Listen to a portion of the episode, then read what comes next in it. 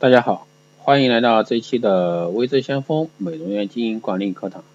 那这一期呢，继续带给大家的是皮肤的基础管理知识、基础知识啊。那今天呢，给大家讲一下斑的治疗方法。啊，治疗黑斑的方法呢，目前治疗黑斑的方法有以下几种。第一种，激光治疗。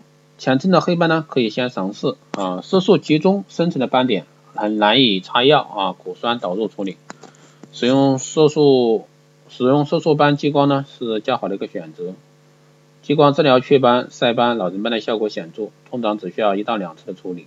但是呢，黄褐斑就不一定适合激光处理，因为黄褐斑呢常是日晒和荷尔蒙所引起，只要内外在环境的状况没有改变，皮肤就会不断的有黑色素产生。激光虽能暂时将黑斑打掉，但很快便会再黑回来。颧骨斑的处理呢，激光是唯一的选择，但是治疗初期会有一到两个月的色素沉淀期，反而会比治疗前更黑，必须耐心的等待色素消退。其那个颧骨斑一般要经过三到五次激光治疗才能完全去除。第二种呢是口服药物，口服药物呢也是用来促进皮肤代谢，引致色素生成。搭配祛斑药膏使用，可以提前在三至四周内看到成效。维他命 C，维他命 C 的话可以保护皮肤，中和自由基离子，避免因暴晒阳光所产生的剧烈反应，也可以引致色素生成。正常的维他命 C 呢，补充剂量为五百毫克，美白祛斑则需要一千毫克，静脉注射则不建议。第三种呢是祛斑药膏，正确的使用祛斑药膏呢，可以在四到八周内。让黑斑逐渐淡化，但必须将药膏当保养品，持续使用才能维持疗效。一旦停用呢，便可能因为女性荷尔蒙和阳光影响而使黑色素重新聚集，又形成黑斑。因此呢，医生的保养加上耐心才是治疗黑斑不二的法门。现在常用的祛斑药膏有维他命 A 酸，能促进一个微血管胶原纤维和弹性纤维的增生。使皮肤呢更有弹性，也能调节表皮细胞的生长，使角质层变薄，把沉淀在角质层中的黑色素去除，有减轻黑斑的功效。但维 A 酸有强烈的微光性以及光过敏性，如果说使用不当或者说未做好防晒呢，可能发生红肿、脱皮的现象，甚至造成更严重的色素沉着。所以说一定要在医生指示下使用。还有呢就是主旋维他命 C。局部涂抹维他命 C 呢，可以保护皮肤减少日晒啊以及自由基所造成的伤害，也具有还原黑色素的美白功能。高浓度的维他命 C 呢，更可以促进体内胶原蛋白合成，支撑皮肤以及血管的一个弹性，预防皮肤松弛老化形成皱纹。第四呢，就是防晒产品，紫外线的伤害是使黑斑形成或恶化的重要因素。不论黑斑如何治疗，防晒呢都必须都是必须的。没有做好防晒，那黑斑会随时再复发。第五呢是强脉冲光治疗，最新的一个治疗黑色斑的一个最好的有效最有效的一个方法，在治疗黄褐斑以及雀斑的效果上呢是最好的。那无痛苦无创的一个效果，令当下很多爱美人士呢实现美容的一个梦想成真。但是价格呢，令许多爱美人士望而却步。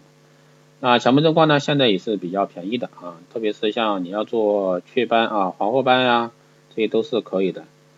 啊，最后强调的是呢，治疗黑斑需要多管齐下，因为就像我们提倡的全科室的一个光电结合啊，这样去治疗斑、治疗所有的一些皮肤状况的一些项目。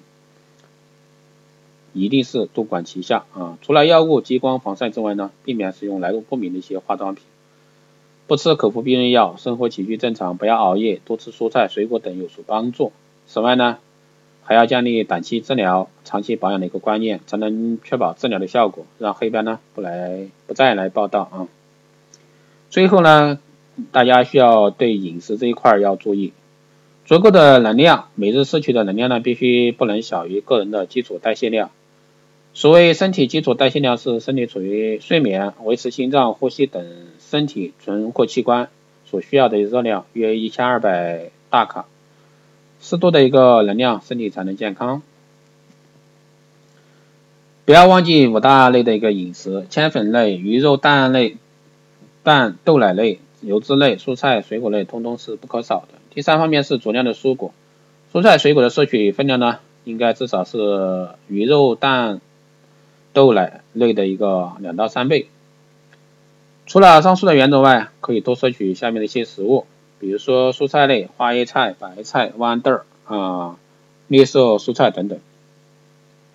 水果呢，像奇异果啊、樱桃啊、西红柿啊、柠檬啊、草莓啊等等。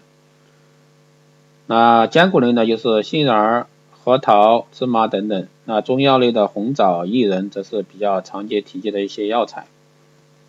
那最后给大家一个小提示啊，哪些东西适度即可，过犹不及呢？